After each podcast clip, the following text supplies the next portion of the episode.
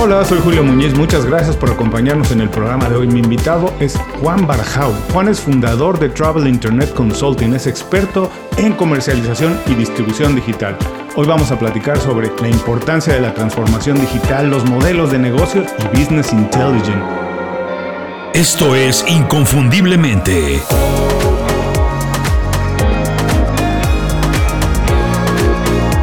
Sé extraordinario en lo que haces. Juan, bienvenido a Inconfundiblemente. Muchas gracias por hacer tiempo para platicar con nosotros. Por favor, para quien no está tan familiarizado con la transformación digital, con el business intelligence, con la distribución digital y con tu carrera, platícanos brevemente tu trayectoria, qué es lo que has hecho, cómo llegaste al punto en el que te encuentras hoy. Bueno, primero, Julio, eh, gracias por, por invitarme. El agradecido soy yo de, practicar con vosotros, como, como decís por ahí. Eh, es, un, es un gusto y encantado. Hombre, hacer una, hacer una, una, pedirme a mí brevedad complicado para hablar de, lo que me trajo hasta aquí es, es, difícil. Pero bueno, yo llevo toda la vida dedicada a la industria turística en, distintas, eh, digamos, en distintas líneas de negocio, en turoperadores, en agencias de viajes online, en cadenas hoteleras.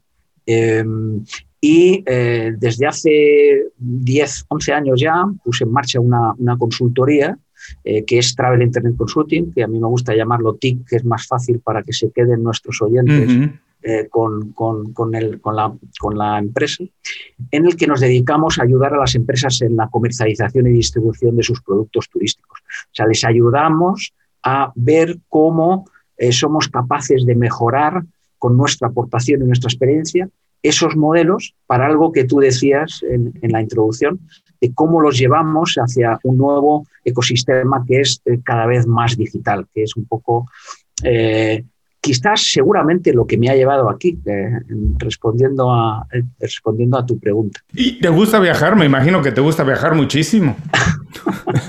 bueno, yo creo que todos los que hemos, yo estudié también turismo y, y, me he dedicado toda la vida, al final piensan, igual que los que vivimos en Mallorca, como yo estoy residiendo ahora aquí, estamos todo el día en la playa, ¿no? Entonces, aquí hace todo el día sol, pero no estamos todo el día en la playa, estamos todo el día trabajando como estaríamos si estuviéramos en México o en Miami.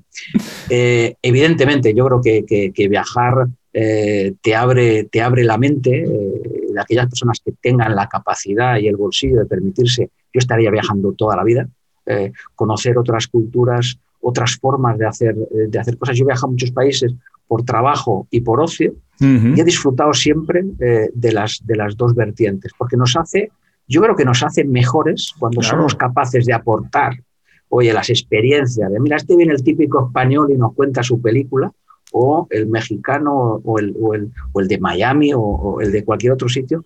Y yo trabajé, fíjate, eh, tres años hace muchos en, en Rusia, y yo creo que fue, eh, estuve trabajando tres años en un tour operador eh, español, que fue allí, fuimos ahí a abrir una delegación para traer, para traer rusos hacia, hacia destinos, sobre todo vacacionales españoles, y fue una de las experiencias más gratificantes eh, que he tenido desde el punto de vista de experiencia personal, ¿no? Porque te peleas, porque al final te peleas con una sociedad completamente, aparentemente tan distinta a nosotros, y luego cuando profundizas y haces amistad y los conoces, oye, nos unen muchas más cosas. Nos separa el tiempo, allí es muy frío, y, pero yo creo que eh, hay que recomendar a la gente que viaje, y más ahora, después de la que está cayendo, que parece que el mundo entero se vuelve a abrir a, a los viajes, que es una magnífica noticia. Comparto contigo ese gusto por viajar y hay que hacer un poco de esfuerzo. Muchas veces es cuestión de creatividad, a lo mejor no se necesita tanto dinero porque no se, viajar no significa necesariamente ir al extranjero de donde vivas. Hay veces que a una hora de la ciudad donde vivimos hay cosas que no conocemos y ese simple hecho, la verdad es que abre la mente. Siempre digo que cuando alguien va de viaje nunca regresa la misma persona, sea lo que sea, cualquier experiencia te transforma, ojalá sea para bien. Y sabes qué, que uno de los destinos que me tengo prometido es Rusia, así que después, después del programa te voy a pedir tips porque espero que sea muy pronto. Curiosamente, eh, desde hace un año tenemos en otra consultoría que tenemos mi esposa y yo, que tiene que ver con el entretenimiento, tenemos un cliente ruso, tenemos un año trabajando con él y como dices, cuando estableces una relación con ellos, hay muchas más cosas en común de las que uno se podría imaginar. Pero, oye, hablando de todo lo que tiene que ver viajes, turismo, hotelería. Estamos grabando esto ya casi en junio de 2021. El mundo se ha cerrado casi un año y medio y esta ha sido una de las industrias más golpeadas y una de las industrias que más se ha tenido que transformar. Tú, desde tu punto de vista, que trabajas con, con grandes compañías asesorándolas, ¿qué podemos esperar a partir de muy pronto en la industria del turismo. ¿Qué es lo que va a cambiar? ¿Cómo se están preparando para lo que se viene? Bueno, pues yo te diría una cosa. Primero, que no debemos hablar de ese cambio y esa transformación en futuro. Lo tenemos que hablar en presente. La pandemia, que todavía está desgraciadamente muy presente en, en todos los países, nos ha dejado daño, eh, devastación, empresas arruinadas, gente con muchos problemas, pero también nos ha dejado muchas enseñanzas y esto es lo que las empresas, a nivel particular también tenemos que hacer, deben ser capaces de eh, aprender eh, cómo nos ha dejado al descubierto la pandemia, nos ha, nos ha demostrado que somos muy, muy, muy débiles como, como empresa, como sociedad, y tenemos que tomar las medidas eh, necesarias para que no nos vuelva a, suceder. Fíjate, Julio, por ejemplo, que una de las cosas que hemos visto en las empresas es eh, que todas las que, por lo general, las empresas, eh, sean grandes o pequeñas, se preparan para crecer, pero jamás nadie pensó que se tenía que preparar para decrecer hasta cero. ¿Cómo somos capaces de mantener una empresa que tiene actividad cero? Pues esto es imposible, realmente es imposible.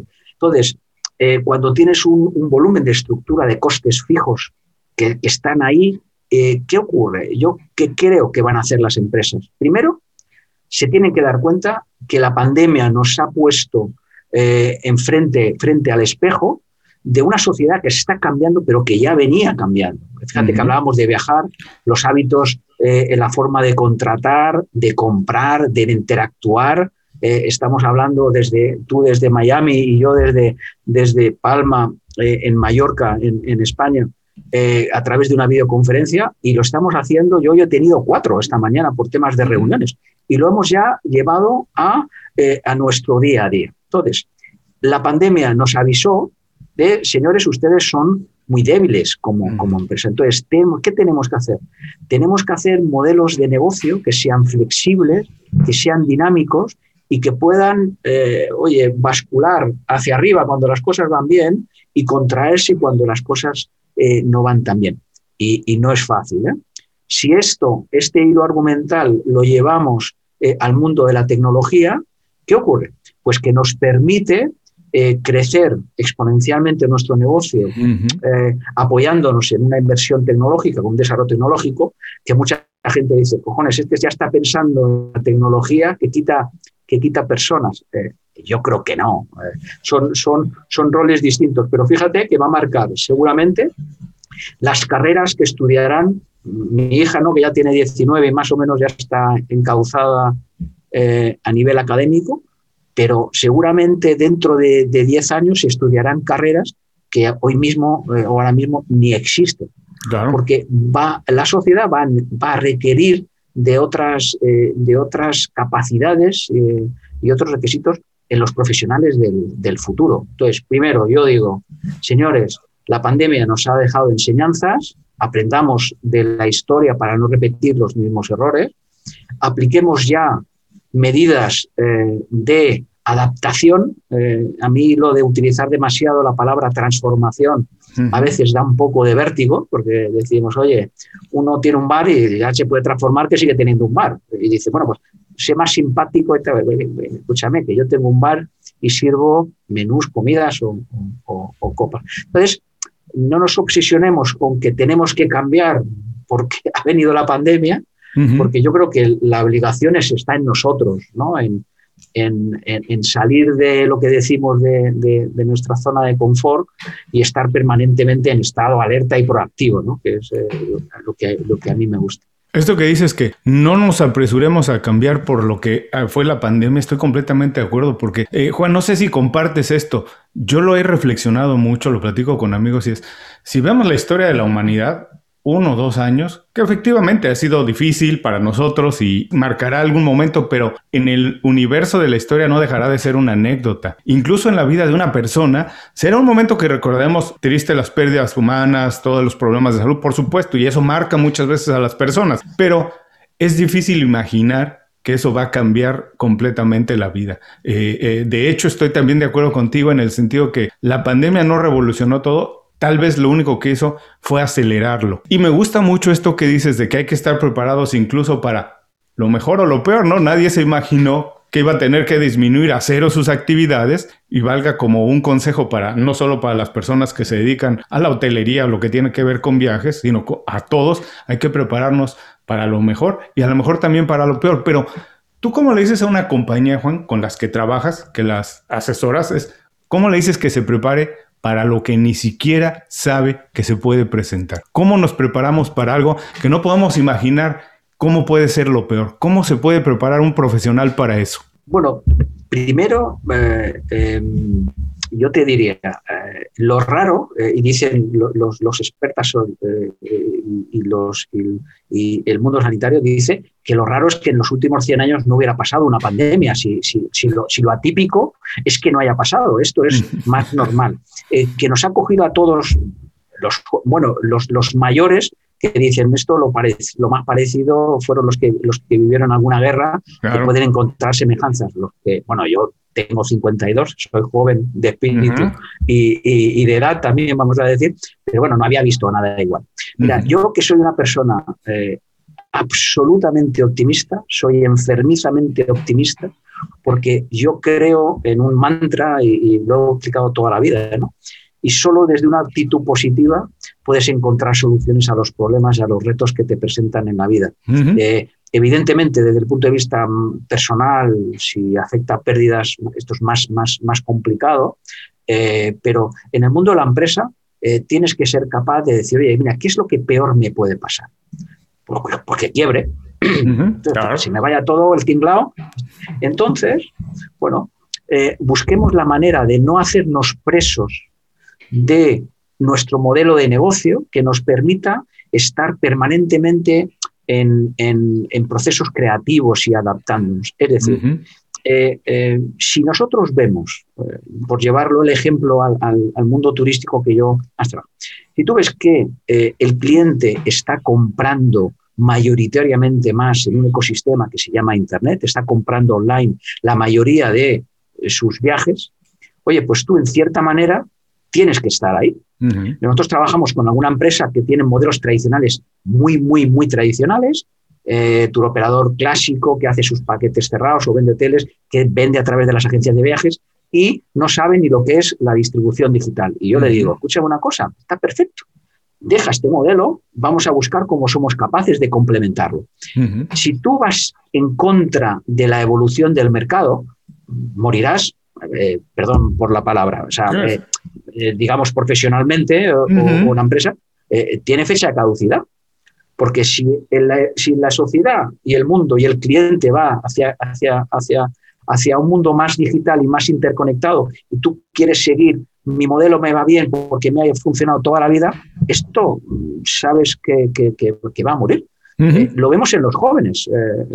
yo tengo una hija de 19 años eh, que es prácticamente imposible llamarla por teléfono. Le tienes que escribir por WhatsApp, porque no entiende que el teléfono, bueno, si lo entiende, lo que pasa es que no que coge la llamada, ¿no? Pero quiero decir, ellos ven el teléfono como algo distinto. Es un dispositivo que les permite hoy acceder a las redes sociales, comunicarse, pero se comunican de otra manera. Entonces, ¿qué ocurre? Tú ves eh, que eh, el mundo de las redes sociales está continuamente cambiando y ves que clientes de Facebook ahora son viejos y los jóvenes no quieren Facebook o ya no quieren Twitter y entonces están en TikTok, están en Instagram, están en, redes sociales que volverán.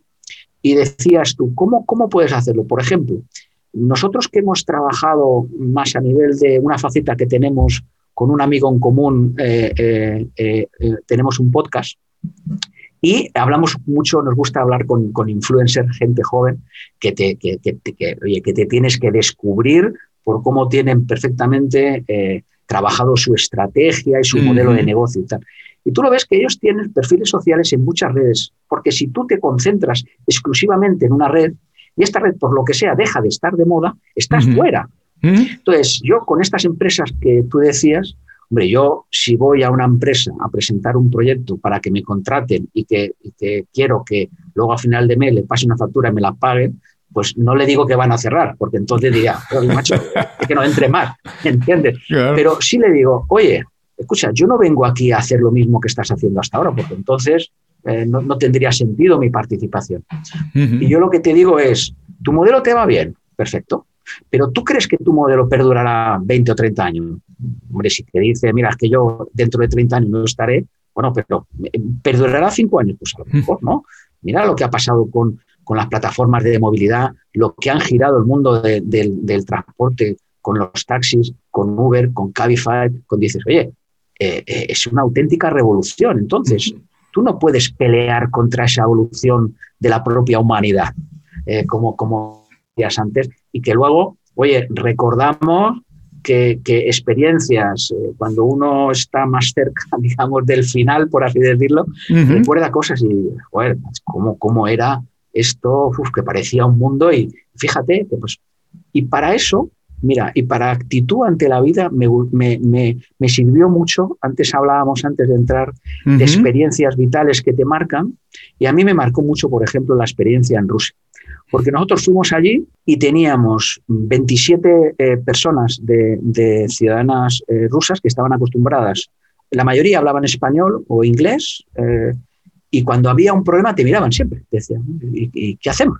¿Qué hacemos? Bueno, pues lo que entonces, era, pero todo. ¿eh? Entonces, eh, bueno, tuvimos situaciones. Yo estuve ahí en el 93, del 93 al 96, una época después de, después de la perestroika, del muro de Berlín del 89, es una situación, digamos, de salvaje oeste, vamos a decirlo con cariño para mis amigos los rusos. Y vivimos situaciones muy, muy, muy, muy, muy complicadas. Eh, difíciles, vamos a decir. Entonces, esto te hace fuerte al final, dices tú, coño, y vienes aquí, yo volví a España y todo me parecía muy sencillo. Coño, si aquí nadie va con pistola, no te van a amenazar de muerte, no hay ningún riesgo de que te pase nada grave. Coño, todo para... ¿Y el problema qué es esto? Pues esto es un problema menor.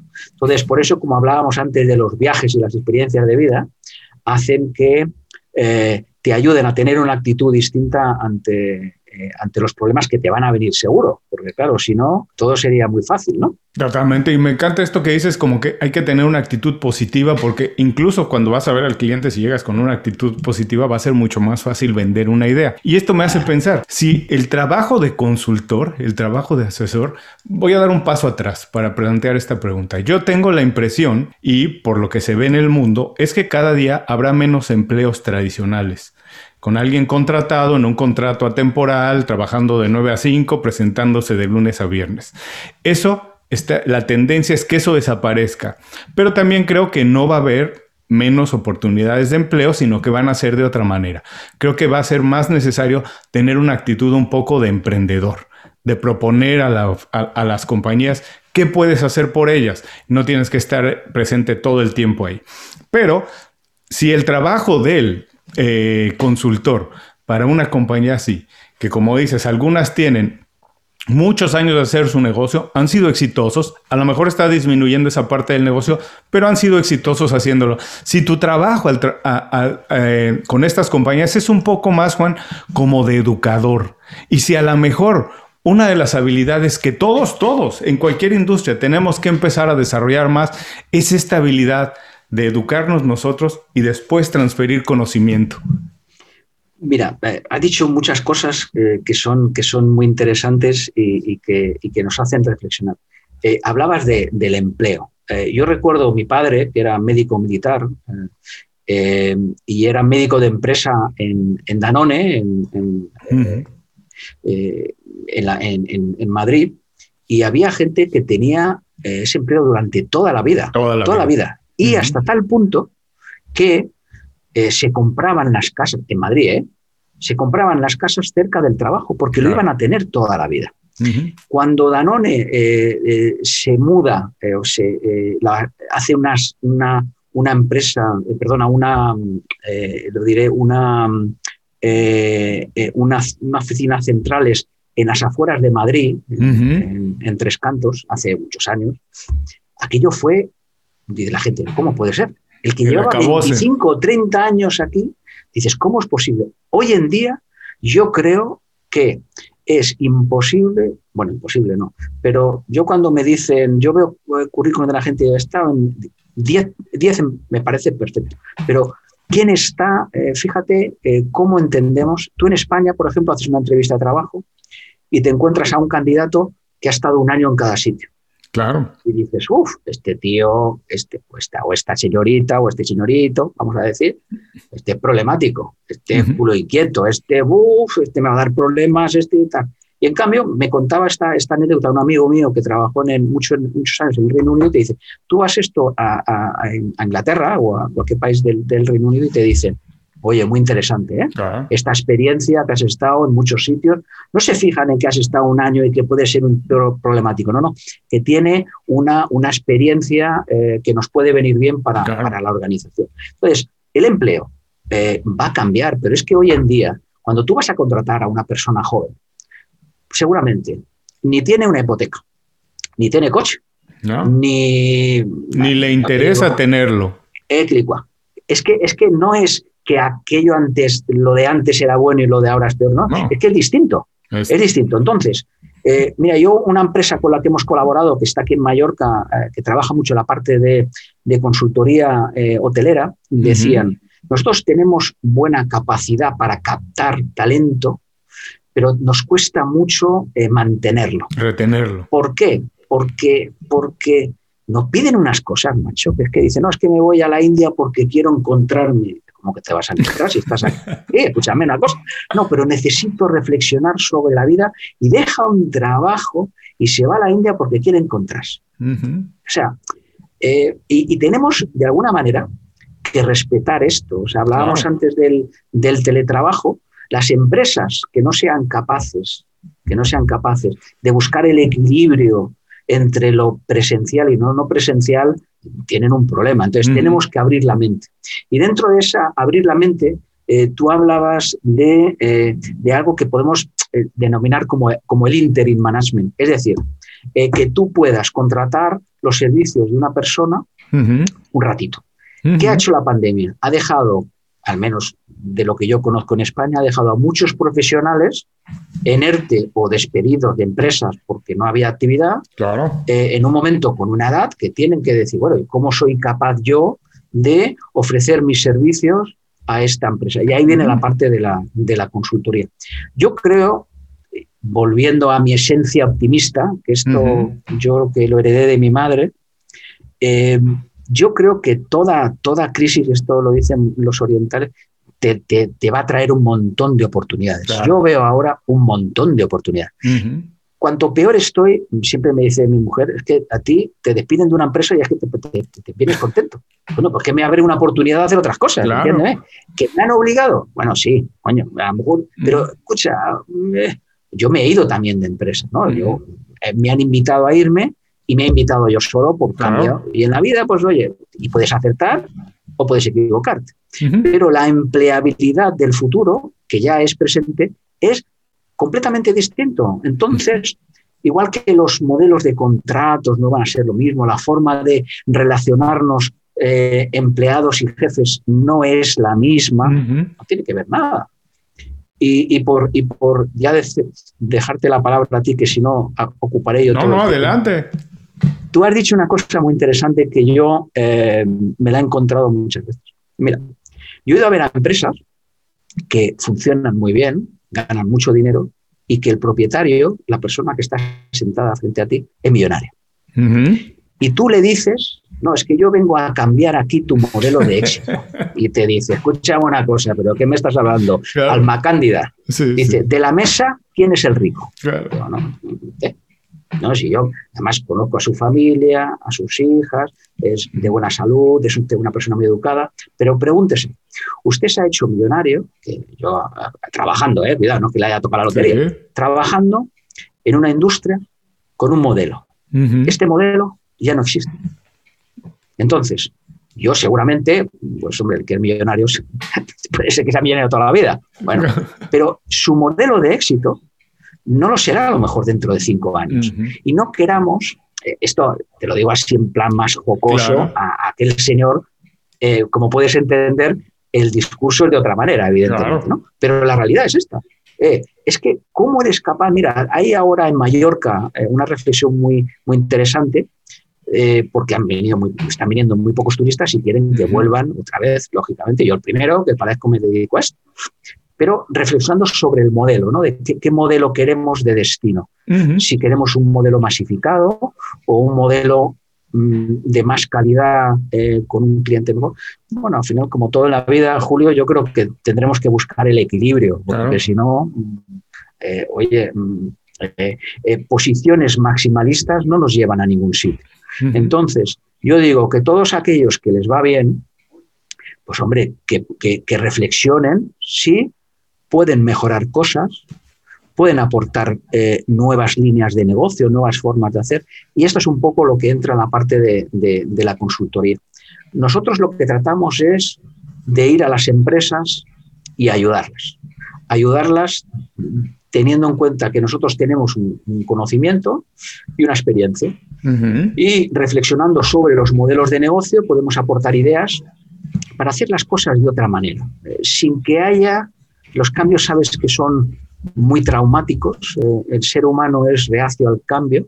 Yo también, que también soy ser humano, vaya por delante, pero eh, oye, tenemos que ser capaces de escuchar. Eh, nosotros vamos mucho a las empresas. Bueno, si te llaman, ¿no? Por si te llaman, tienen alguna necesidad o alguna inquietud. Vamos a escuchar y tomemos esencia de lo que necesitan y veamos eh, si, eh, si, podemos ayudarles. Y de la misma manera, te digo, Julio, que yo he habido a potenciales clientes que les he dicho, mira, yo no puedo ayudarte.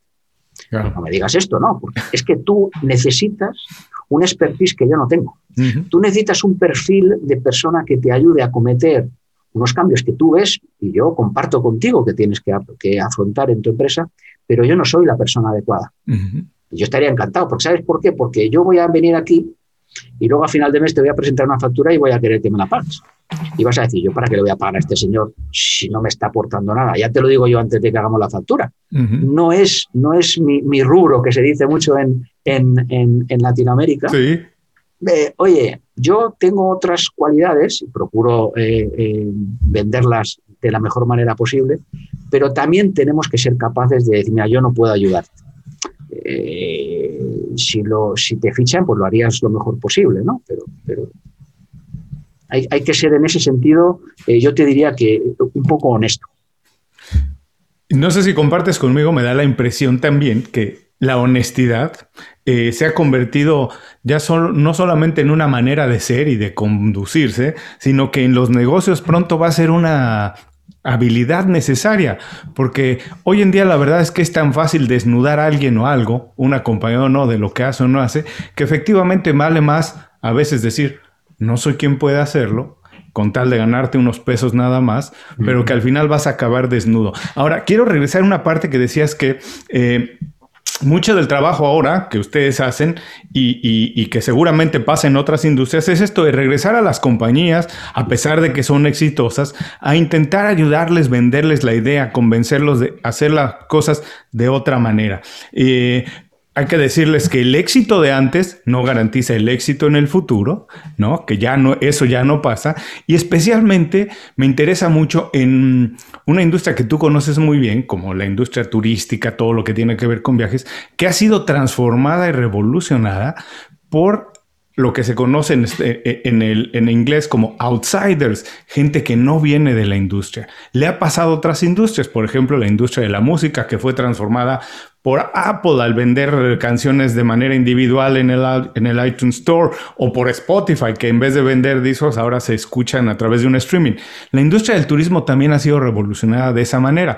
Eh, Airbnb ha hecho una manera completamente distinta de cómo puede uno eh, eh, reservar sus, sus noches de hotel o no noches de hotel. Y hoy en día es posible organizar un viaje completo de inicio a fin en un teléfono celular. Puedo hacerlo con dos, tres aplicaciones, puedo comprar eh, eh, el, boleto, el ticket de avión, hacer mi reservación en el hotel, eh, comprar los boletos de tren de transporte local a las ciudades que voy a ir. Es prácticamente posible hacerlo, pero ha sido revolucionado por outsiders, por gente que no viene de esa industria. Y esto habla de lo que hay que decirle a las compañías de, ojo, hoy parece que todo está muy bien, pero te tienes que preparar. Y, pero mi pregunta es, si esto está pasando, ¿qué le dices a las compañías? ¿Cómo van a encontrar ahora no solo un nuevo modelo de negocio, sino una nueva manera de comunicarse con el posible cliente. Se tiene que transformar la compañía de lo que era a lo que es, eh, cambian sus prioridades, que a lo mejor el producto sigue siendo el mismo, pero cómo se han transformado desde dentro y desde fuera las compañías para estar al día en esto que pasa, que alguien desde fuera las puede cambiar por completo. Bueno, yo creo que las grandes revoluciones las hacen siempre los outsiders. O sea, gente que viene, ¿por qué? Porque vienen con modelos completamente disruptivos que dan la vuelta a todo. Y hay gente que le dice, pero, pero macho, eh, que yo llevo aquí 50 años en un negocio que iba de maravilla, que lo heredé de mi padre y mi padre lo fundó mi abuelo. Y esto, escucha, es que eh, esto es, eh, esto es lo que decíamos antes, de qué cosas nos ha dejado la pandemia. La pandemia lo que ha hecho es acelerar, no sé si, no sé si un siglo, pero unos cuantos años, cosas que estaban ocurriendo. Entonces, hay gente que no es consciente de, este cambio.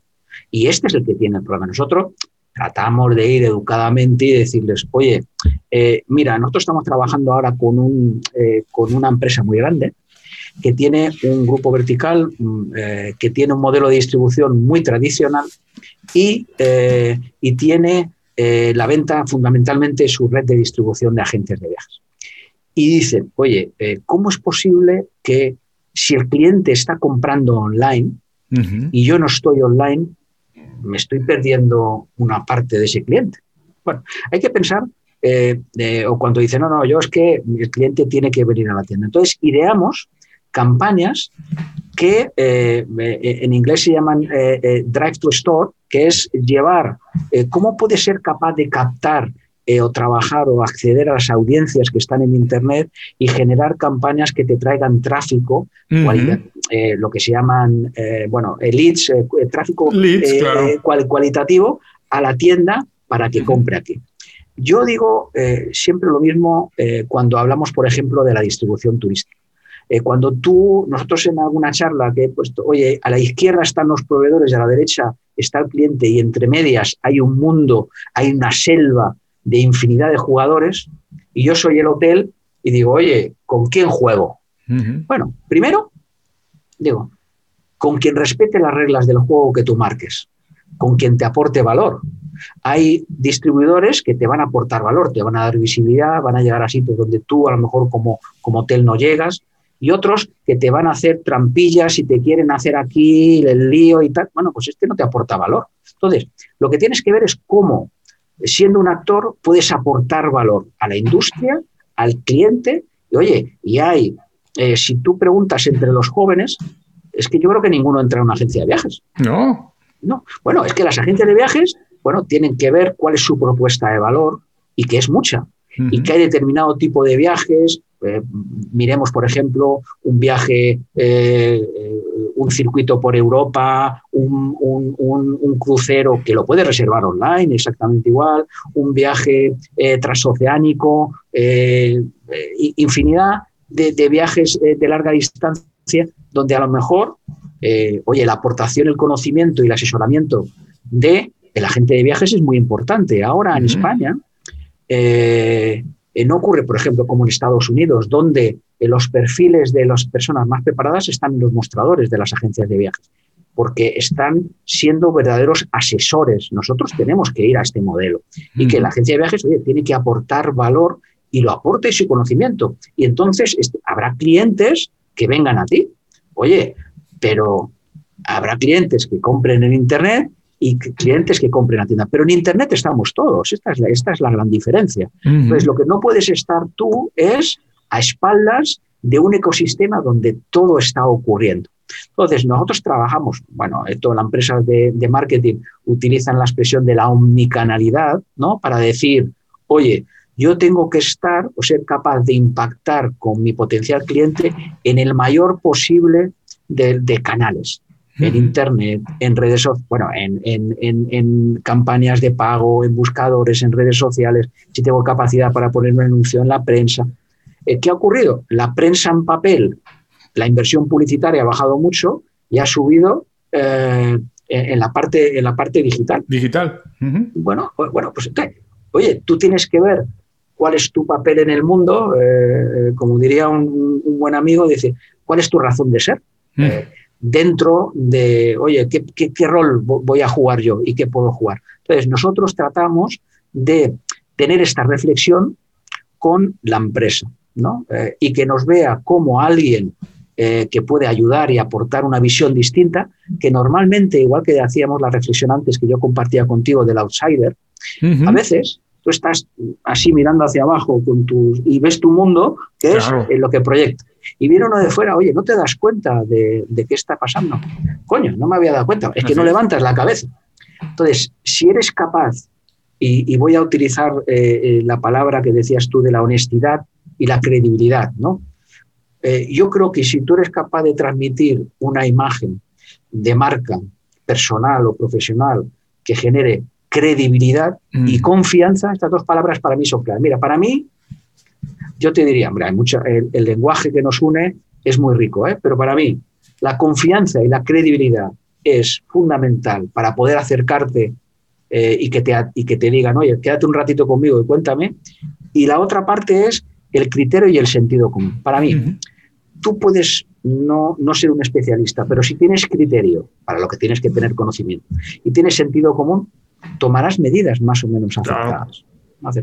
Y por eso en tiempos pandémicos y pospandémicos, lo que yo digo a las empresas, oye, tomemos un momento de calma y pensemos, y pensemos qué tenemos que hacer o dónde queremos llevar nuestra empresa. Mira, en, en nuestro país hay una obsesión por salvar el verano, salvar la temporada. Mm. Vayas, oigas lo que el telediario que pongas, noticias, tenemos que salvar la temporada. Y yo digo, hombre, evidentemente sí, ¿no? turístico, sí.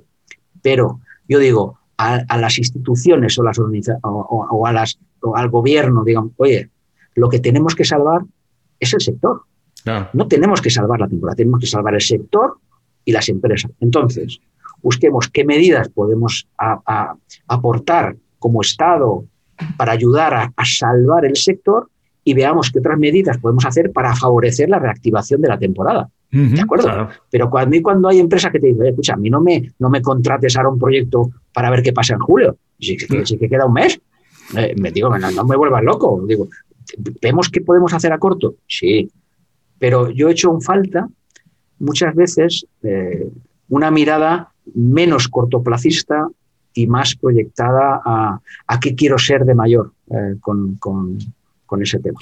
Y esa siempre es una buena manera de ver todos, no solo los problemas, sino tu estilo de vida, de cómo vas a construir algo, porque efectivamente el miedo nos nubla la vista y nos hace actuar de manera inmediata, pero a lo mejor no nos deja planear a mediano y largo plazo, que es más importante que lo urgente. Ahora, quiero regresar a una parte que decías, eh, hablaba sobre el valor que tiene la experiencia que la gente que trabaja en agencias de viaje a lo mejor hoy no se ha dado cuenta que todo el expertise que tiene de muchos años tiene mucho valor. Y esto lo digo para las personas que nos escuchan porque hablamos mucho de transformación, de que las cosas están cambiando. Y hablábamos, hay personas que tienen 10, 15, 20 años en una industria y a lo mejor pueden sentirse un poco asustadas, un poco preocupadas de que las cosas están cambiando. Y quiero mandar ese mensaje de que, ojo, sí, las cosas están cambiando, pero la experiencia que tienes tiene mucho valor. A lo mejor ya no se trata de sentarse en la silla que estás, Nada más alguien te puede decir, mira, ¿por qué no te sientas mejor hoy en esta? Y esa experiencia que tú tienes va a tomar una dimensión completamente distinta. Voy a contar rápidamente esta anécdota que después ya te dijo profundizar en el tema, pero es de un libro que leí hace poco, me gusta mucho, lo he dicho ya en algunos otros programas, se llama Wisdom at Work. Lo escribió Chief Conley él era uno de los, a lo mejor te va a, creo que te va a gustar mucho porque el tipo era presidente de una de las compañías de hoteles boutique más importantes en Estados Unidos, por muchos años muy exitoso, y cuando él estaba a punto de retirarse, dijo, ya, llegó el momento de mi retiro, le llaman de una compañía y le dicen, queremos que seas nuestro asesor, queremos contratarte como nuestro asesor, porque estamos entrando al negocio de la hospitalidad, del hospitality, hotelería y todo. Esa compañía que le llamó se llama hoy Airbnb. Y cuando él tenía sesenta y tantos años, le llaman de Airbnb y le dicen, queremos que nos ayudes a a, echar a andar esto porque tienes muchísima experiencia que vale mucho la pena para nosotros. Él se dio cuenta en ese momento que podía ser mentor y mentí al mismo tiempo. Enseñar y también aprender de la gente joven. Y quiero transmitirle eso a las personas, porque hablaste de esto, de la, del valor que tiene la experiencia, los años que le has dedicado, has aprendido a una industria, hoy en día tienen mucho valor. Lo que nada más puede cambiar a lo mejor es la manera en cómo te estás organizando, cómo presentas esa experiencia y qué tienes que hacer para que tome una dimensión completamente diferente. Fíjate, yo estoy completamente de acuerdo, Julio, y, tiene que ser así. Eh, eh, mira, yo he tenido dos etapas en la consultoría, lo hablábamos antes en el, en el, en el previo. Eh, una etapa cuando salgo de una compañía que que me dije, no venga usted más a partir de, esta fecha, dije, bueno, pues voy a montar algo. Y tenía 40 y largos y había que emprender y bueno, pues yo me fui con, con, mis cositas y me, puse, y me puse en marcha. Y luego ahora te contaba que em, recién empezado este año volví a reactivar porque había estado en stand-by porque me incorporé a una empresa eh, por cuenta de terceros y, ahora estamos reactivos.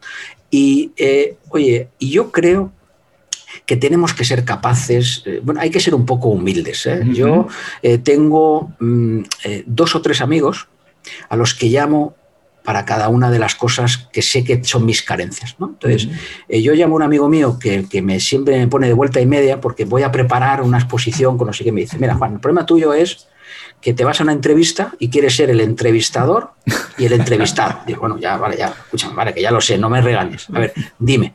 Eh, y te ayuda a escuchar eh, lo que se llama verbalizar, lo que estamos haciendo tú y yo ahora, reflexionando sobre distintos temas, que tenemos eh, posturas que coincidimos en cosas y seguramente discreparemos en otras, pero yo seguro que de, eh, confío que tú también, después de esta charla que tenemos tan interesante, yo me llevo cosas aprendidas de ti, porque tenemos que ser capaces de asumir la energía y los, y los conocimientos de las personas que nos rodean. Yo trabajé en una compañía aérea eh, que, se, que, fundamos desde cero y eh, se incorporó, por el ejemplo parecido que decías tú, una persona Felisindo que es una bellísima persona, pero que ya estaba cercano a los 70 casi.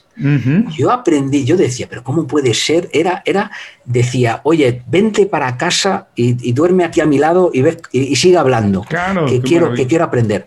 Y aprendemos de los mayores porque tienen más experiencia de vida y aprendemos de los jóvenes que tienen una visión distinta porque ven las cosas de otra manera. Te hacía el ejemplo antes de, mi hija con el móvil. Bueno, yo, yo, pues, chica, dime por aquí, dime por aquí, siempre está con el dime por aquí y le tengo que escribir porque no va a coger el teléfono. Entonces, oye, eh, no demonicemos al mayor porque es mayor ni al joven por, por ser joven. Evidentemente no puedes buscar eh, un anuncio de eh, joven de 20 años con 25 años de experiencia, porque esto es imposible. Entonces, cojamos el, valor y, las cosas buenas de cada uno. Por eso te decía lo de las agencias de viajes. Claro que tienen un problema, porque tienen un modelo muy tradicional y tienen que ser capaces de pelear en unos entornos distintos que no están acostumbrados. Ponen valor tu, conocimiento y es mucho. Y te, iba a decir una, anécdota. Yo en la primera la primera etapa de la consultoría coincidió con la quiebra de una empresa muy grande aquí en, Baleares y em, y muchos amigos míos eh, o algunos amigos, bueno, muchos, eh, se quedaron, no sabían qué hacer. Y yo decía, oye, vente a la consultoría y hablamos. Tiene una oficina pequeñita y hablamos. Y hablamos. Oye, pues mira, yo creo que tú, mira, perdona, tú podías ir por aquí, tú tienes un, oye, tienes una formación, yo buscaría oportunidades por esta parte de aquí, eh, yo te veo, joder, te conozco hace un montón de años, tú eres un tío eh, preparado, formado, eres que cago en la leche. Y, salían, oye, salían motivados de allí, dice, coño, me cago en la leche.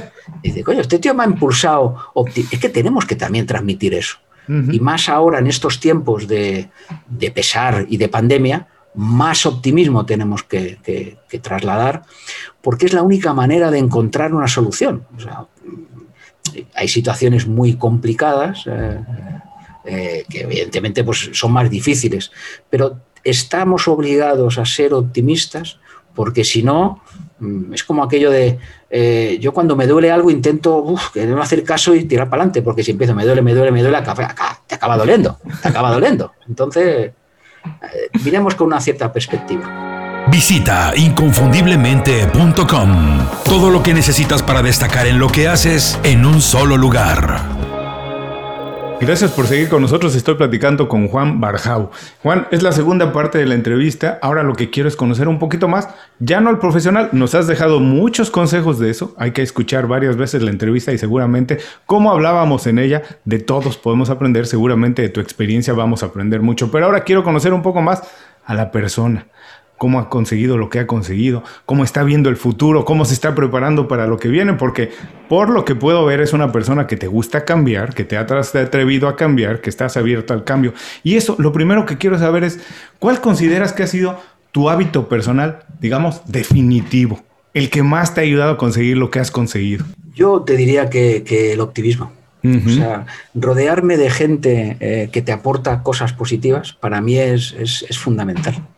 Eh, dicen que aquel que te aporta, eh, oye, yo no me... Dice, mira, yo me llevo bien con todo el mundo. La verdad es que sí. Mi, mi, hija se enfadaba cuando era más pequeña. Es que, bueno, si saludas a todo el mundo y es que hablas con todo el mundo. digo, bueno, porque, porque hay, que, hay que socializar y hay que estar en contacto con la gente. Yo cuando, eh, mira, para mí la mayor alegría cuando monté la consultoría, pero la mayor alegría con diferencia, es que a cualquier empresa, persona, que yo cogía y llamaba, habiendo trabajado con ella, tenido en contacto, oye, Juan, vente para acá y hablamos cuando tú quieras. ¿Por qué? Por lo que hablábamos antes de la credibilidad, la confianza, el criterio, el sentido común. Yo contaba mi película y había gente que decía, macho, que no me encaja, de bueno, pero te recibía. ¿Por qué te recibía? Porque eh, esta persona me genera confianza. Vamos a escuchar y vamos a ver qué, nos transmite. Porque yo cuando he salido de las empresas y he tenido cargos directivos, he tratado de hacer equipos y, crear unión. Evidentemente también he tenido que despedir a gente y si tú coges a uno que le he despedido yo, te dirá, este es un cabrón. Mm, perdón por la, por la palabra. Pero bueno, he tratado incluso cuando he tenido que despedir a alguien de hacerlo de una manera eh, que no, se fuera, no fuera traumática o, oye, mira, tenemos, la obligación de hacer esto, tú eres una persona profesional, eh, te, te, puedo ayudar si quieres a encontrar una cosa en otro sitio, yo te, pero, pero, pero creando, eh, yo he trabajado mucho con, con las personas y para mí, eh, esto mm, dicen que eh, si tú te portas bien con, la sociedad, eh, con la humanidad, te acaba retornando de vuelta todas estas cosas. Y yo lo encuentro ahora también en esta segunda reactivación de la consultoría, donde, oye, estamos cerrando acuerdos, nos están saliendo las cosas, nos están recibiendo y reciben a la persona, no a la empresa. Al final tú piensas que no es lo mismo que yo venga a verte eh, representando a la Coca-Cola, aunque sean marcas eh, que todo el mundo la conoce, que a Refrescos Juan. Coño, no es lo mismo. Pero si viene Juan, yo lo voy a atender, porque Juan me inspira confianza y vamos a ver este que se ha vuelto loco, que ha inventado unos refrescos que quiere competir con la Coca-Cola. Entonces, eh, para mí, el trato personal con, eh, con los diferentes profesionales que me he encontrado en la vida y de los que he aprendido prácticamente de, todo el mundo, es para mí lo que me ha dado más, el mejor activo. Esto que dices, uno es eh, lo, que tiene y lo que representa. Eh, yo velo mucho por mi imagen y por mi marca, la, intento cuidar porque sé que levanto el teléfono y me van a, me van a escuchar Luego, oye, cerraremos un acuerdo o no, ¿eh? que son otras claro, cosas. Claro, eso son palabras mayores, ¿eh? Eso ya es otra cosa, pero fíjate que esto habla mucho de, me pongo a pensar que esto de tratar bien a las personas, de ser decente, de ser transparente, de ser honesto, habla de la necesidad de construir una red de contactos. Mm. Y es algo que me da la impresión también, en mi experiencia, que no es algo que se promueva, se eduque, se enseñe mucho desde joven. Y es importante hacerlo desde que eres joven, desde que estás en la escuela, en la universidad, porque muchas veces la gente con la que estás sentada en la escuela es con la que acabas haciendo proyectos o negocios, pero muchas veces no se hace de manera consciente. Y hay muchas cosas que de manera consciente no aprovechamos en cuando tenemos la oportunidad. Tú puedes pensar en algo que a lo mejor en tu casa, en la universidad, alguna asignatura, alguna materia que no valoraras en ese momento, pero en retrospectiva digas, wow, esto de verdad, cómo me ha ayudado, cómo me hubiera gustado conocer más, estudiar más. ¿Hay algo que nos puedas mencionar así? te diría, te diría un montón de cosas. Mira, a mí, eh, yo estudié, te decía antes, eh, eh, turismo eh, y en turismo eh, era una carrera, bueno, sigue siendo una carrera muy corta que se tocan muchas materias. Y yo estudié eh, una parte de, contabilidad analítica, que había la gente que venía de letras decía que era un rollo y a mí me encantaba. Yo creo que ha sido, pues saqué una matrícula de honor en mi vida, había sacado yo una matrícula de honor y me encantaba, me encantaba. Y me ha ayudado a aterrizar, por ejemplo, los proyectos. Cuando tú tienes una idea de, bueno, escucha, vamos a hacer los números. ¿Eh? Vamos a ver si nos salen los números, que ya sabes que en el Excel puedes poner lo que tú quieras, pero vamos a ver si hacemos un escenario de proyección del negocio y los números salen. Porque al final, las matemáticas, yo no era un experto, ¿eh? pero, pero eh, digo, coño, me, hubiera gustado profundizar más. Igual que te digo esto, te digo dos cosas más. Una es publicidad y comunicación, a mí me hubiera gustado, pero escúchame, si volvieran a hacer, me encantaría, me encantaría. Porque mira, toda mi relación con eh, formación, charlas, ponencias, estoy, oye, disfruto, disfruto, disfruto, disfruto. A mí me dicen, tienes que dar una charla y tienes cinco minutos y me haces una faena. No, tienes una hora y yo soy feliz. Eh, y me hubiera gustado trabajar en el mundo de la comunicación y la publicidad que me encanta y, que tiene que ver mucho con el marketing. Y sobre las asignaturas, fíjate em, eh, que yo te diría una que estudié en el colegio, que es filosofía, donde eh, fíjate que la filosofía y las humanidades que estaban, y, bueno, yo creo que están un poco tan denostadas. y, luego te pones a analizar eh, que, escúchame, si está todo inventado. Si está todo inventado. Las relaciones humanas vienen desde que existe el ser humano. Y no estamos inventando nada. y, oye, había que eh, volver a escuchar a los clásicos para, para, para, darnos cuenta de lo, de lo de actualidad que están. Eh. y por ejemplo, ahí, fíjate, yo no, no, no, no, no, no le di la importancia eh, que a lo mejor tenía, y ahora digo, me hubiera gustado leer mucho más, he sido un mal lector, he tenido épocas y eh, ¿no? no, he sido, me hubiera gustado mucho eh, leer. Yo tengo amigos grandes lectores y es que es un gusto eh, conversar con ellos. La capacidad de, de, tener y contar historias de, sus propias experiencias. Pero mira, yo que, soy mal lector, lector, leí hace poco un libro eh, que se llama Lecciones de Estoicismo, que es eh, de John Sellars, que habla de, cómo eh, decíamos que la filosofía antigua aplicada a la vida moderna. era un poco el claim del libro. Y te habla de cómo las empresas de hoy aplican metodologías y de pensamiento y de actuación que ya ya, ya, nos contaban los, los, antiguos. Y yo que soy en eso bastante estoico, eh, en el sentido de decir, oye, escúchame, mi mujer me dice que, ni siento ni padezco, porque que todo te parece bien. Tenemos un problema y no quieres sufrir, es que eres, eres, eres cómodo. tenemos un problema, busquemos una solución. Y, y en el mundo de la empresa ocurre exactamente igual. Entonces, claro, por ejemplo, cuando a mí me han echado de una empresa, entonces mi mujer me siempre me dice, ¿tú tienes algo, un plan B? No, no, no tengo ninguno. No. Pero ¿cómo puedes estar tan contento? Coño, pues, pues, pues algo haremos, ¿no? Pues algo tendremos que hacer, evidentemente. Y claro que también he pasado situaciones complicadas. Y esto también te ayuda. por supuesto. Yo creo que de los fracasos, y yo también he tenido eh, alguno, es de donde más se aprende. pues mira, eh, en la primera etapa de la consultoría tuve ciertos fracasos que detecté algunas cosas, digo, coño, cuidado con esto, no volvamos a repetirlo. En cuanto veo situaciones y, eh, alerta, están, eh, está sonando las, las, bombillitas, que viene, que viene algo que tenemos que recordar.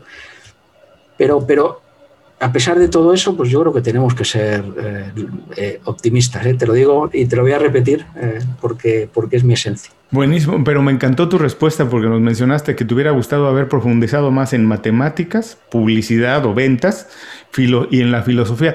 Y esto valga de recomendación para todas las personas que nos están escuchando porque a pesar de que en todas estas materias, a lo mejor la publicidad un poco más, hay campo de experimentar más ahora. A pesar de que en las matemáticas y la filosofía, como bien decías, parece que todo está inventado, bueno, se han convertido en tan esenciales, son tan esenciales. Eh, eh, las matemáticas son el orden de la vida. Nos han, yo creo que hay un plan maestro para no enseñárnoslas bien, para hacernos las aburridas, porque son tan necesarias que creo que es mejor. A alguien le conviene que no las aprendamos bien. Después, publicidad y ventas. Bueno, no importa el negocio que te dediques, vas a tener que vender en algún momento algo, tu persona primero, tus ideas después, así que es necesario aprender un poco de ello. Y la filosofía, fíjate que hablaba con alguien y me decía, eh, hablábamos un poco de inteligencia emocional. Y me decían, bueno, las abuelas tenían muchísimo de eso, tenían muchísimo sentido común.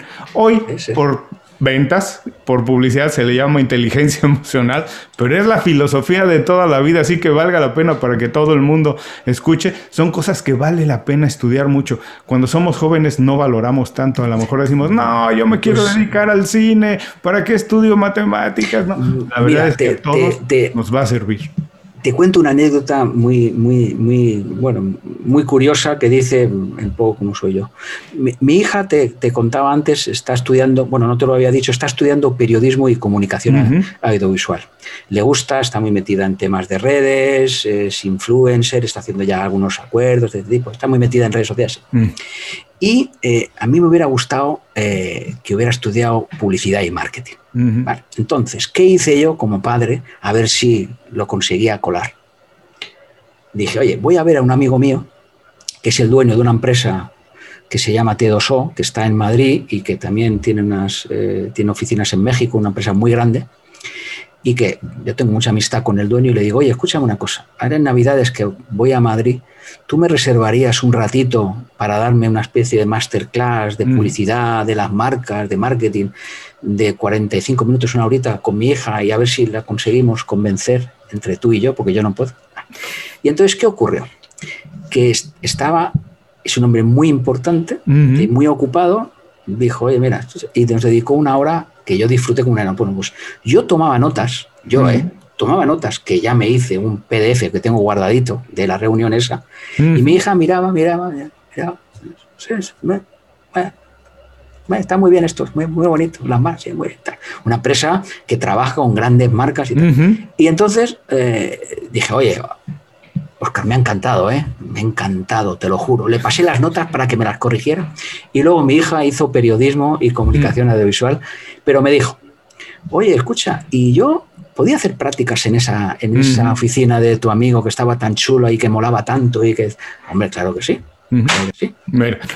Ella entró a la, ella entró a la agencia y yo creo que tú regresaste a la universidad a, estudiar publicidad y comunicación. Por eso te decía que, oye, que, me arrepiento de tantas cosas y ya me coge mayor, ¿eh? pero bueno, no, siempre hay tiempo. Ahora, ya nos recomendaste un libro, si tienes, si tienes oportunidad, recomiéndanos otro o una película, algo de música, una página de internet, un blog, lo que quieras recomendarnos, nada más dinos por qué no lo recomiendas para que la audiencia lo pueda usar como una fuente de información o de inspiración. Mira, eh, eh yo que, em, eh, que te diría que eh, hay, se utiliza muchas veces em, eh, como una crítica a gente que ve mucho las series, em, porque este está, y aquí en política no quiero entrar, que es un tema muy sensible, pero, pero bueno, se, se ha utilizado mucho. a mí me gustan mucho las, las series porque eh, el mundo, eh, las grandes productoras de, cine, se han ido al mundo de las series, donde antes había, esto pasaba mucho en Estados Unidos, actores o actrices que se conocían mucho por series, y, y, luego tú ves que hoy en día eh, las grandes producciones de Netflix, de Amazon, de, las grandes plataformas eh, audiovisuales, ves unos anuncios, unas carteleras que son tremendas. Y claro, no es lo mismo eh, engancharte a una serie. mira, yo no había visto Juego de Tronos, que es una serie que ha sido realmente más, porque decía espadachines y estas cosas, y yo no quiero Y mi hermano, el mayor, que es psiquiatra de los, que lee mucho, le encantaba y dice, tienes que verla, tienes que verla. Estas cosas a mí no me gustan. Y le dice, le dije a mejor, oye, ¿por qué no empezamos a verla? Y si nos gusta, igual. Bueno, pues escucha. Nos vimos las tres, no sé cuántas temporadas tiene, 12 o 13, yo no sé cuántas, pero nos las vimos, pero escúchame, ¿eh? una detrás de otra. Y nos creaba una adicción, y decías, porque dices, coño, es que esto no es una historia, esto es una historia tan profunda y está tan trabajada y está tan bien construida.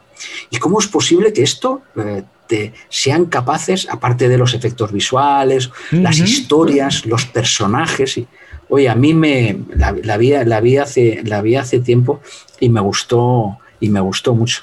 Y yo la recomendaría. Y bueno, y no, no, no, te quiero recomendar, yo no soy muy de leer blogs, ¿eh? te lo digo de verdad, con todo, con todo cariño. Y no, eh, yo creo que, mira, eh, yo cuando empecé la primera parte de la consultoría, me dijo un amigo mío, de estos que te mencionaba antes, oye, macho, es que tienes que ponerte aquí en redes sociales. Yo, macho, esto a mí me da una pereza, tú. Bueno, pues me dice Facebook, Twitter, LinkedIn. Hoy en día solo trabajo corporativamente y una más, más profesional, eh, LinkedIn. ¿Pero por qué? Porque tenía una cierta, un cierto pudor o vergüenza a contar determinadas cosas. Y eh, yo hay unas reflexiones que digo a la gente cuando dice, oye, escúchame, si no te va a leer nadie, pon, lo que quieras, que no te va a leer nadie. Yo estuve un tiempo que leía mucho, oye, este es un tío o una, chica, me encanta, y estaba, ah, escucha, eh, oye, hay gente que le gusta eh, tener referentes, a mí no, a mí no, te, lo digo de, corazón, porque al final uno tiene que ser como es, eh, en sus cosas buenas y en sus cosas malas, y escuchar, y, si puedes leer, leer todo lo que puedas, y, Internet nos, nos, brinda una posibilidad. Y, por, por, terminar, que nos, que nos dio, por ejemplo, la pandemia, ha habido mucha gente que ha aprovechado para hacer cursillos, para formarse, para conseguir certificados. Y yo he visto gente de, oye, mucho ha aprovechado el tiempo y, ha sido muy, muy interesante. Y yo creo que, tenemos capacidad para eso. Bueno, ya nos dejaste como recomendación Juego de Tronos. Yo no la he visto, me la voy a oh. anotar, pero es pues una te voy a decir, es que es un compromiso de mucho tiempo. Así que lo tengo en mi, lo voy a anotar en mi lista de pendientes de cosas por hacer, pero vamos, en algún momento tendré que verla, porque como dices tú, no solamente por la historia, uno siempre puede aprender de muchas lecciones, se pueden aprender de este tipo de programas. Y también nos dices, bueno, que a lo mejor no te interesan mucho los blogs y eso, pero eso habla también mucho de ti. Y como sabes, el programa se llama Inconfundiblemente. Así que quiero saber qué hace a Juan inconfundible esto es, eh, suena demasiado pretencioso, ¿eh? pero eh, yo soy, te diría que soy tal como me ves. Esto para mí, yo soy una persona transparente, que trato de aplicar sentido y criterio en, las cosas que, hago, y lo soy aquí. si estuviéramos trabajando juntos o si fuera a verte a tu empresa para ofrecerte un proyecto. Trato de ser siempre el mismo. Y, esa, eh, digamos, transparencia, honestidad, no te voy a decir autenticidad porque suena demasiado chulesco, pero, pero, bueno, es que, mira, yo muchas veces digo a las empresas, digo, mira, hay que, vamos a intentar cambiar para seguir siendo los mismos. Es decir, tú eres como eres. Yo, estas posturas, o sea, otra cosa es que yo me ponga una buena camisa para estar contigo, para que no me digas que vengo con un nique de andar por la playa. Es otra cosa. Pero, pero eh, yo tengo con mi amigo Marco Taguas, que tú también conoces y tuviste el gusto de recibirte aquí hace un tiempo, hacemos un podcast eh, y, somos el contrapunto, porque yo soy como muy serio y muy formal a la hora de escribir o redactar y tal, y él es antagónico, es completamente lo contrario. Y le digo, escúchame, yo no te voy a decir cómo tienes que hacer las cosas, déjame que yo sea así, que sonaré redicho, serio, o que todo me parece bien, o que nunca hablas mal de ningún proyecto. ¿eh? Escúchame, pero soy así, soy así. Soy, soy, soy completamente eh, transparente en ese sentido. Y, además eso es lo único que nos da la posibilidad de ser exitosos, porque si tú quieres ser como alguien más, te vas a topar con pared, te vas a dar cuenta de que nunca alcanzas el éxito como alguien más y cuando alcanzas las cosas que ellos tienen es muy probable que no te satisfagan a ti. Ahora ya nos escucharon durante algún tiempo, por favor dinos con qué idea, con qué pensamiento te gustaría que se queden de esta conversación el resto del día, que digan, wow, ya los escuché, ya escuché a Juan, pero me llevo esto. ¿Qué pensamiento te gustaría que se queden? Bueno, yo creo que em, sin lugar a dudas eh, que no hay ningún reto en, la vida que no podamos conseguir si, nos proponemos hacerlo y que para eso es fundamental tener una actitud positiva para enfrentarte a los problemas. Eh, eh, no hay reto que no, que no podamos alcanzar si no ponemos el empeño suficiente. Oye, y sé tú mismo, no, no, lo decías tú y lo comparto, no, no busquemos compararnos o ser igual que, seamos auténticos en nuestras virtudes y en nuestros defectos. Juan, muchísimas gracias por dedicarnos tiempo, compartir ideas, pensamientos, consejos. Espero que la próxima vez sea en persona. Danos envidia, dinos dónde estás hoy. Bueno, yo estoy, como sabes, en Palma de Mallorca, donde ahora tenemos un, clima estupendo, eh, lo tenemos todo el año y bueno, tú no estás mal tampoco. No, claro, no. Eh, bueno, espero que la próxima vez sea en persona, eh, espero que podamos viajar, ya sea que tú nos visites en Miami, que yo los pueda visitar en Mallorca, nos tomemos unas cañas, nos tomemos unos buenos vinos, comamos algo de comida mediterránea que ustedes tienen muy buena por ahí y seguiremos hablando de esto. Te mando un abrazo, pero antes de irnos, dinos dónde pueden las personas saber más de ti, saber qué estás haciendo, seguirte en tus redes. Dinos dónde las personas pueden saber lo que estás haciendo. Bueno, como te decía antes, eh, yo tengo una consultoría que se llama Travel Internet Consulting, eh, que está orientada a ayudar a las empresas a, optimizar la comercialización y distribución de sus productos turísticos. Estamos en, en Internet. Yo en la red que más visible estoy es en LinkedIn, como Juan Barjao, otra de las cosas que siempre he dicho y así he recomendado a mi hija y a todo el que me escucha, y es, si quieres estar en las redes, estate con tu nombre y apellidos ¿eh? y no hagas ninguna... Eh, y que todo lo que tú encuentres de Juan Barjao, lo ha dicho Juan Barjao, para bien o para mal, y, ahí me encuentran eh, con mucho gusto y, a, y, a, vuestra disposición y la de tus, la de tus oyentes. Gracias Juan, un abrazo muy grande. Igualmente Julio. Y a todos los que nos escuchan, con esto terminamos la entrevista con Juan Barjau. Les recuerdo que todos sus consejos, así como la manera de ponerse en contacto con él y saber lo que está haciendo, lo pueden encontrar en las notas de este programa. Muchas gracias por escuchar el programa. Si algo te pareció interesante, visita inconfundiblemente.com. Tenemos un blog, un canal de YouTube y un boletín donde recomendamos libros, documentales y herramientas para ayudarte a destacar en lo que haces. Se llama Las 5 Razones y llega todos los viernes. Por último, si quieres mejorar tu marca personal de manera fácil e inmediata, recomiéndanos con tus amigos y comparte este programa, porque cuando compartes contenido con valor, dejas una buena impresión.